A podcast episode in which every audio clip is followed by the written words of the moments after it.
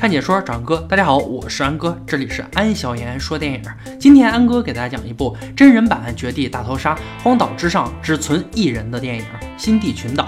废话不多说，让我们开始说电影吧。影片开始，一个男人独自走在小岛上，突然脚下一滑，掉进了河里，奋力挣扎，从河里出来后，全身已经湿透，坐在岩石边，摘下一朵花放进嘴里，随后继续前行。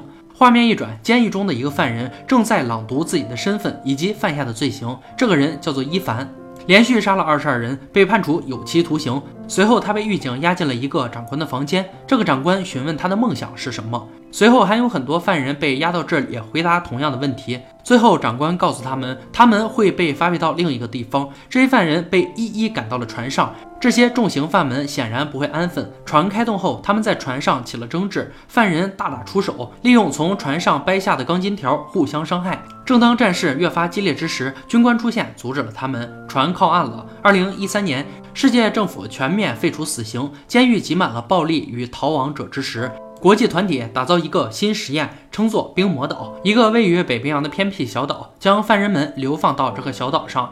他们的手上戴上了写着编号的手铐。随后，一个被称作冰魔岛总站长的胖子拿着喇叭开始训话。他告诉犯人们，在这里所有的囚犯都是居民，没有警卫看守，犯人们必须在这里生存三个月。期间，他们可以驾驶留在这里的船到通讯浮筒，通过浮筒，他们可以得到他们需要的物资。宣读完这些后，这些人离开了小岛。离开前，倒出了一桶钥匙，上面标有编号，很显然是和犯人手上的照片相对应的。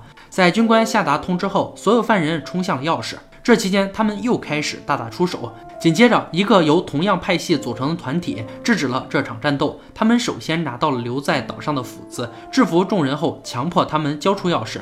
就在这群人准备杀掉所有囚犯，然后离开时，众多囚犯奋力反抗，杀死了他们。还有人趁乱驾船驶向浮筒，破坏了通讯的按钮，但船被海浪掀翻，这些人也葬身海底。结束了这场纷争后，犯人们开始分配物资。伊凡并不认为和这些劣迹斑斑的人渣们在一起是件好事，他决定独自离开，带上自己的食物，离开犯人们的营地，准备找一个完全没有人的地方住下来。这也就是影片开始时的场景。伊凡找到了一个可以遮风避雨的天然屏障，停下来后，他掏出了自己妻子和孩子的照片。痛苦地流下了眼泪，随后睡倒在了一旁。醒来后，伊凡发现自己带来的物资被老鼠破坏了，只剩下为数不多的食物。靠这些食物和雨水，伊凡勉强生存了下来。不久后，伊凡迎来了新的同伴小尼。小尼告诉伊凡，他离开后，营地的食物全部被老鼠吃掉了，营地又陷入了混乱。小尼趁乱从营地里逃了出来，伊凡收留了他。很快，一天过去，第二天一早。睡醒的伊凡发现了自己放在墙壁上的照片不见了。随后，伊凡发现小尼正对着照片做着不可描述的事。愤怒的伊凡将他暴揍一顿，然后将他一脚踹了出去。躺在地上的小尼呻吟了一会儿，还是死皮赖脸地爬了上来。随着冬天的到来，他们也面临着失去食物的窘境。平时用以充饥的海鸥也即将南飞。伊凡否定了小尼囤积海鸥尸体的建议。因为海鸥的肉水分太多，而海鸥数量又太少，不足以让它们生存。二人决定捕鱼，而在捕鱼时却有了意外收获。小尼发现了水上飞机的残骸，这对二人来说显然是个惊喜。然而现实并没有给他们时间来庆祝，找不到柴火和食物，他俩所面临的命运就是被冻死。迫不得已，二人决定回到营地偷物资。反观营地，这里每天都在上演着疯狂的人吃人的游戏。一伙犯人控制了其他犯人，为了减少食物的消耗，他们让铁丝网内的犯人每天玩谁是最后一个的游戏。简而言之，就是把犯人分成四队，每天挑出一队不用做游戏，当然也就没有饭吃。剩下三队在号令声中一起往屋子里跑，谁是最后一个就会被拖出去杀了吃掉。这样每天必然会死掉一个人。其他犯人就靠着这个人的肉来保住自己的命。当然，控制者们不必吃人肉，他们还有很多罐头、美酒来享用。伊凡和小尼偷跑到了营地，趁着他们做游戏的空档，烤起了火。因为他俩实在太冷了，依偎在火堆旁，竟然睡了过去。很快，游戏结束的犯人们来到这里，准备烤食物。醒来的小尼发现后，用尽最后力气，却没有叫醒伊凡，他俩被抓到了。然后编入一组，被囚禁的犯人们仿佛已经适应了这种人吃人的游戏，每天被外面的人们所支配，每天都会有一个身边的人因为游戏失败而死掉，然后被他们当做食物果腹。面对这些失去人性的行为，伊凡不甘心，他不甘心被吃掉。更不甘心被同化，于是他开始煽动其他犯人发起反抗。晚上，他们一起拟定了计划。第二天开始游戏后，除了少数人跑动，剩余所有人聚集到了一起，逼迫外面的首领和他们谈判。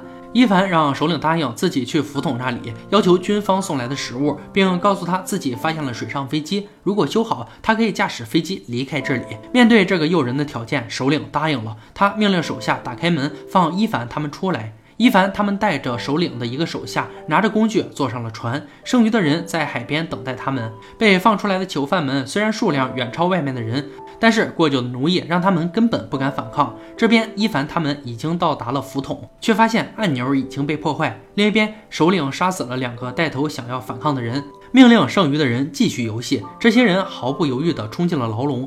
海上的伊凡他们发现根本修不好浮筒，只能驾船返回。上岸后，伊凡骗首领说军方搭上食物，马上就能送来。一同被派往的手下并没有揭穿伊凡。随后，在首领询问伊凡飞机的情况时，那个手下用刀子刺进了首领的脖子。原来他早已被伊凡策反。随后，同样被策反的几人杀死了其他手下。经过一番商量后，他们放出了其余囚犯，并告诉他们，如果被发现谁在吃人，就会被杀死。